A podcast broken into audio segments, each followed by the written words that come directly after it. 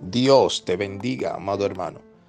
Damos inicio a este tu programa, el devocional, bajo el tema Tu oración tiene respuesta.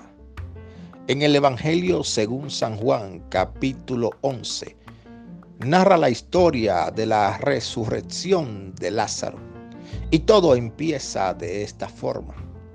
Marta y María, hermana de Lázaro, mandan un mensaje al Maestro Jesucristo diciendo, el que ama está enfermo. Jesús cuando escucha esta mala noticia, se apresura a profetizar una palabra que iba a dar cumplimiento en su momento y declara, esta enfermedad no es para muerte, sino para la gloria de Dios, para que el Hijo del Hombre sea glorificado a través de ella. Amado hermano, Jesús tardó cuatro días para llegar a la aldea donde se encontraba Lázaro en la tumba.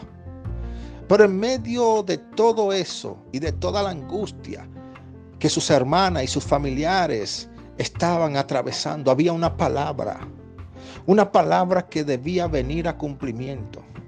Y muchas veces pensamos que la respuesta a nuestras oraciones están tardando.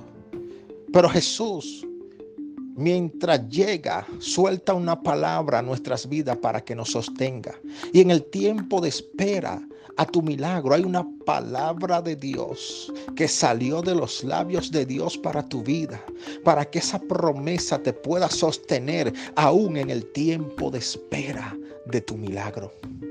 Amado hermano, así como Jesús llegó donde Lázaro para resucitarlo por causa de una palabra que salió de sus labios y debía cumplirse.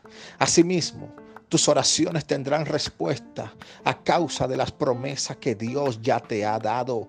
No pierdas la fe, sigue orando, sigue quebrantando tu corazón delante del Padre, porque Él va a traer respuesta a tu oración y el cumplimiento de tu milagro se acerca. En el nombre de Jesús, permíteme orar por ti.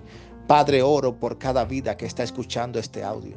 Te pido que los bendigas en el nombre de Jesús y que le dé fuerzas para seguir adelante, Señor, en la espera del milagro que tú le has prometido. Amén.